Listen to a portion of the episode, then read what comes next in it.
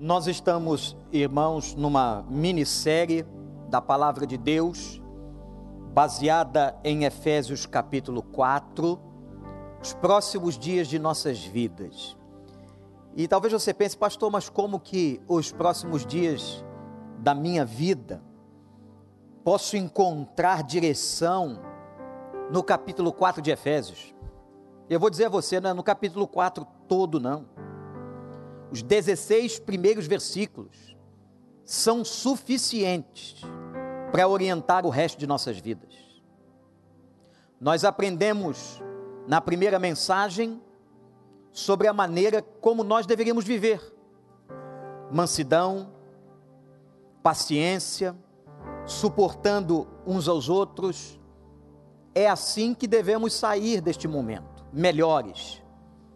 Mas aprendemos também que nós, como corpo de Cristo, baseados nos sete fundamentos da unidade, porque há um só Deus, um só Pai, um só batismo, uma só fé, enfim, os sete fundamentos da unidade de Deus que aparecem nesse texto baseiam a nossa unidade. E Paulo ainda diz: que tudo isso foi feito por nós em Cristo, nos trazendo libertação. Aquele que levou cativo o cativeiro. Eu queria agora, amados irmãos, ler com vocês o capítulo 4, versículo 1 a 16, que é o texto da nossa série, que terminaremos hoje pela manhã, quando a Bíblia diz assim: Como prisioneiro no Senhor, rogo-lhes que vivam de maneira digna da vocação que receberam. Sejam completamente humildes, dóceis, sejam pacientes, suportando uns aos outros com amor. Façam todo o esforço para consertar, ou desculpe, conservar a unidade do espírito pelo vínculo da paz. Há um só corpo, um só espírito assim como a esperança para a qual vocês foram chamados é uma só. Há um só Senhor, uma só fé, um só batismo. Um só Deus e Pai de todos, que é sobre todos, por meio de todos e em todos. E a cada um de nós foi concedida a graça conforme a medida repartida por Cristo. Por isso é que foi dito: quando ele subiu em triunfo às alturas, levou cativos muitos prisioneiros e deu dons aos homens. Que significa ele subiu? Senão que também havia descido às profundezas da terra. Aquele que desceu é o mesmo que subiu acima de todos os céus, a fim de encher todas as coisas. E ele designou alguns para apóstolos, outros para profetas, outros para evangelistas e outros para pastores e mestres com o fim de preparar os santos para a obra do ministério, para que o corpo de Cristo seja edificado, até que todos alcancemos a unidade da fé e do conhecimento do Filho de Deus. E cheguemos à maturidade, atingindo a medida da plenitude, ou em outras versões, da estatura de Cristo. O propósito é que não sejamos mais como crianças, levados de um lado para o outro pelas ondas, nem jogados para cá e para lá por todo vento de doutrina e pela astúcia e esperteza de homens que induzem ao erro. Antes, seguindo a verdade em amor, cresçamos em tudo naquele que é a cabeça, Cristo, de todo o corpo, ajustado e unido pelo auxílio de todas as juntas, cresce e edifica-se a si mesmo em amor, na medida em que cada parte realiza a sua função. Louvado seja o nome do Senhor. Eu queria agora, nessa terceira e última reflexão, sobre esse texto magnífico de Efésios 4, de 1 a 16, convidar você a que vejamos o final deste texto a partir do verso 11. Irmãos, Paulo está trazendo conselhos para toda a vida. Paulo está trazendo conselhos que certamente vão melhorar a nossa vida, se assim andarmos, se assim fizermos, se assim procedermos como crentes em Jesus Cristo. Olha agora o versículo 11. Eu vou pedir que projetemos. Quando Paulo vai dizer que no meio da unidade do corpo, unidade que se baseia na unidade de Deus, que Deus é uno, Deus é trino, há um só Deus, há um só Espírito. A nossa unidade baseada na unidade de Deus. Paulo agora vai dizer que nesta unidade tem diversidade. Coisa linda. Somos diferentes na igreja, no reino. Somos diferentes, temos funções diferentes. Mas quando ele levou cativo o cativeiro, quando ele ascendeu aos céus e completou a obra de salvação, da morte, da ressurreição e do estar glorificado ao lado do seu Pai, a Bíblia diz que ele deu dons aos homens. A palavra dons aqui, carismata. Nós somos em Cristo carismáticos. Ser carismático não é privilégio de uma ou outra denominação. Todo crente é carismático. Todo crente tem dons espirituais. E aqui nesse texto de Efésios 4, irmãos, ele cita apenas alguns, como do apóstolo, que foi enviado com uma missão. E nós temos hoje pessoas que são por Deus enviadas com missões específicas. Outros para profetas. Os profetas são aqueles que proclamam a palavra, não são adivinhos. Não é esta a ideia mas pode ser que, embutido na palavra e na revelação, na proclamação da palavra, o Espírito Santo traga o discernimento de um caminho futuro.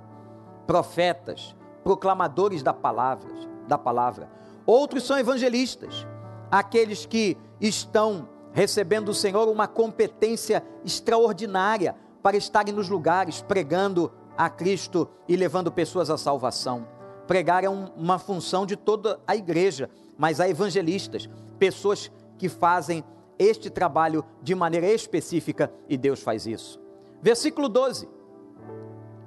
Outros pastores e mestres é um outro dom que aparece, aliás, esse dom é um só, pastores e mestres. A competência dos pastores no ensino, atenção, nem todo mestre é pastor, mas todo pastor deve ser mestre. Vamos agora ao 12 então, versículo 12 com um fim. Vejam a finalidade.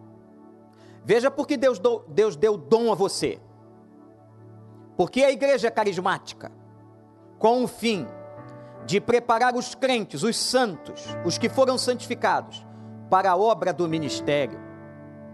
Nós fomos preparados espiritualmente para fazer esta obra, para realizar a obra de Deus. Então você prepare-se para fazer a obra de Deus, use todos os seus dons, não sei se você tem um, dois ou três, use os talentos naturais que Deus te deu. Nós somos servos do Senhor e precisamos servir ao Senhor com os nossos dons e talentos. Versículo de número 12, agora versículo de número 13. Diz a palavra de Deus: até que todos, vejam isso, alcancemos a unidade da fé e do conhecimento do Filho de Deus. Propósito da morte de Cristo e de Cristo ter dado diversidade à igreja, não é para nós competirmos uns com os outros, não não é para nós estarmos disputando coisa alguma. Não, isso não é propósito da igreja. Você sabe fazer alguma coisa, o seu irmão sabe fazer outra. Você tem competência espiritual para atuar numa área, o seu irmão tem competência para outra. Eu estou aqui cercado de gente com talentos diferentes. E é por isso que a igreja é edificada. E a unidade da igreja, ela vem quando nós ministramos os nossos dons uns aos outros, quando nós estamos prestando serviço a Deus, servindo ao Senhor e abençoando aos nossos irmãos.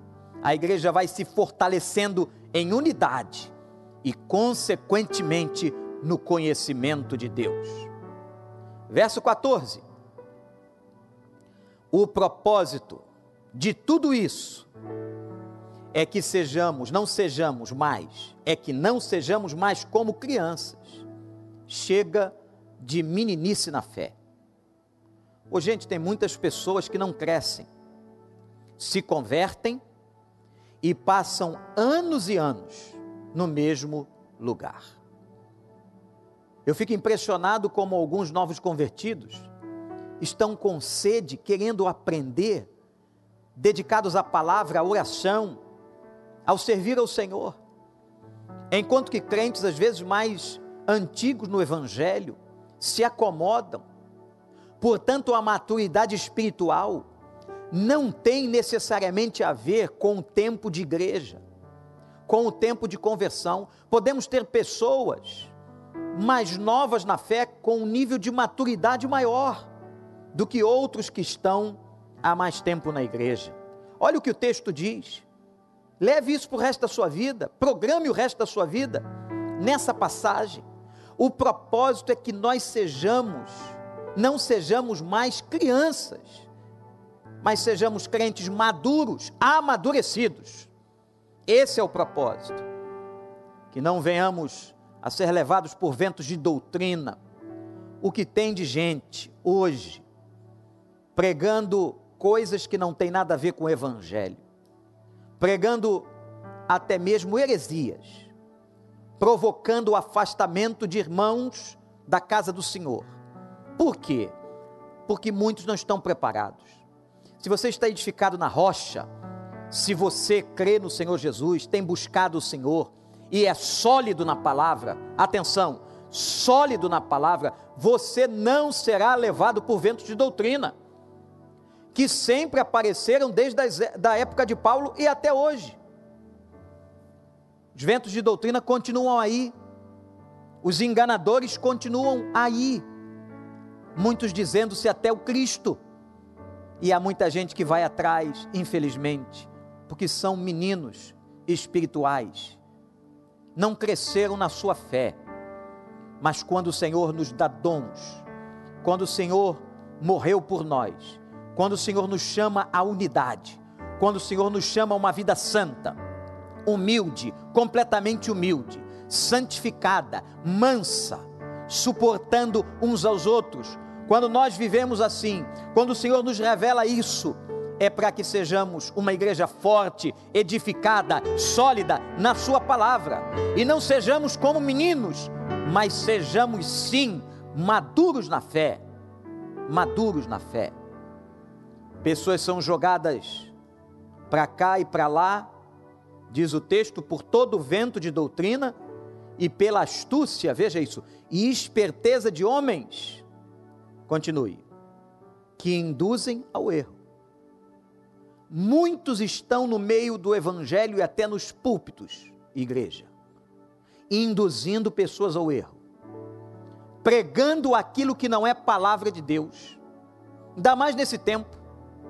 Pastor, mas esta mensagem, esta série no meio da pandemia? Exatamente. Porque nós temos visto aí muitas lives e até cultos que infelizmente a heresia está abundante. Palavras que nunca vieram do evangelho. Palavras que não são parte da vontade de Cristo para a igreja. Não podemos ser levados por esses ventos. Não podemos ser jogados como meninos da, na fé de um lado para o outro, em hipótese alguma. Nós fomos salvos, gente. Nós fomos libertos.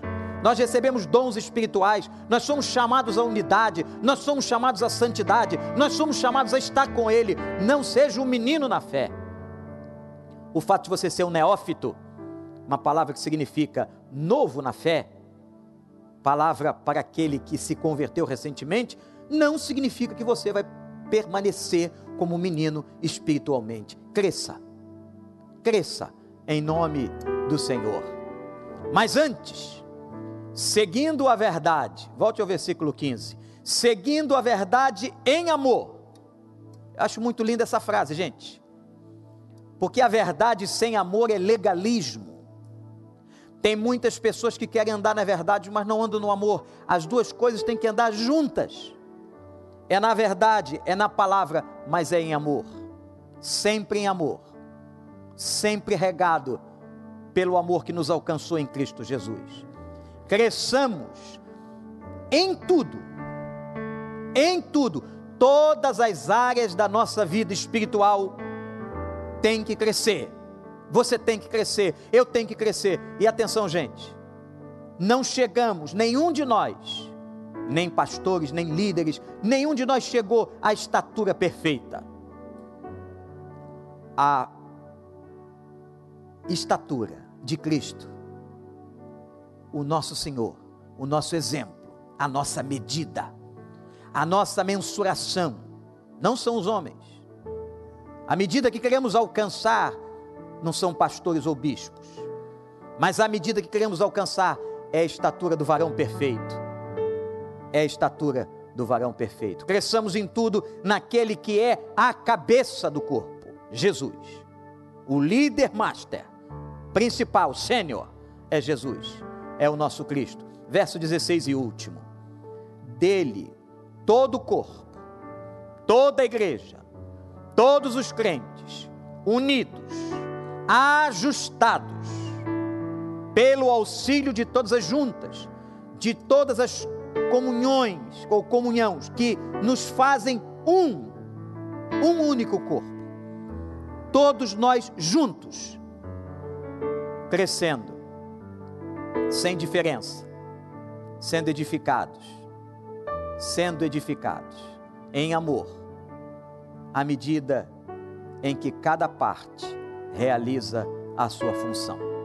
À medida em que eu faço a minha parte e você faz a sua parte, à medida em que nós vamos crescendo, o corpo vai, o corpo vai sendo edificado. Pega esse capítulo, leia, estude, analise os 16 primeiros versículos novamente. Veja a instrução para cada um de nós Veja a instrução para o corpo. Aqui é ensinamentos individuais e ensinamentos coletivos. Que Deus nos abençoe. Que Deus nos ensine. Que Deus nos dê graça para que possamos viver os próximos dias de nossas vidas de maneira sábia, de maneira firme, que não sejamos levados por ventos, mas que possamos chegar à unidade a estatura do varão perfeito, Cristo Jesus, o nosso alvo, a nossa meta. Que Ele nos abençoe, nos faça uma igreja forte. E se estivermos forte, fortes, nós passaremos por este vendaval. O nosso barco chegará ao seu final. Louvado seja o nome do Senhor. Nós alcançaremos o outro lado da margem em Cristo Jesus. Ore agora. Eu queria que você orasse comigo, agradecendo ao Senhor este momento, esta palavra. E hoje à noite eu convido você, esteja conosco. Nós vamos mais uma vez celebrar a ceia do Senhor. Chame muitas pessoas e que você possa glorificar ao nome de Deus com a gente. Oremos. Meu Deus, meu Pai, obrigado pela tua palavra em Efésios 4, de 1 a 16, que tanto nos ensina. Recebe, Senhor, a nossa gratidão Recebe, Senhor, o nosso louvor e ajuda-nos para que vivamos, ó Deus, esta palavra, para que sejamos crentes fortes, unidos, não levados por ventos, mas, ó Deus, firmes no Senhor. Eu peço e intercedo por cada irmão, cada irmã que agora cultua conosco. Obrigado por este momento, por esse culto tão rico, Senhor, tão cheio de momentos de edificação e de graça que o Senhor tenha recebido como oferta suave. Em nome de Jesus. Amém e amém. Adoremos ao Senhor neste último cântico. Se você quiser ficar em pé aí na sua casa, onde você está, fique à vontade. Se você não pode, não tem problema algum, mas que nós possamos louvar ao Senhor. O culto de hoje foi muito abençoador, muito rico e certamente nós cremos nisso, agradou o coração do nosso Deus. Adoremos.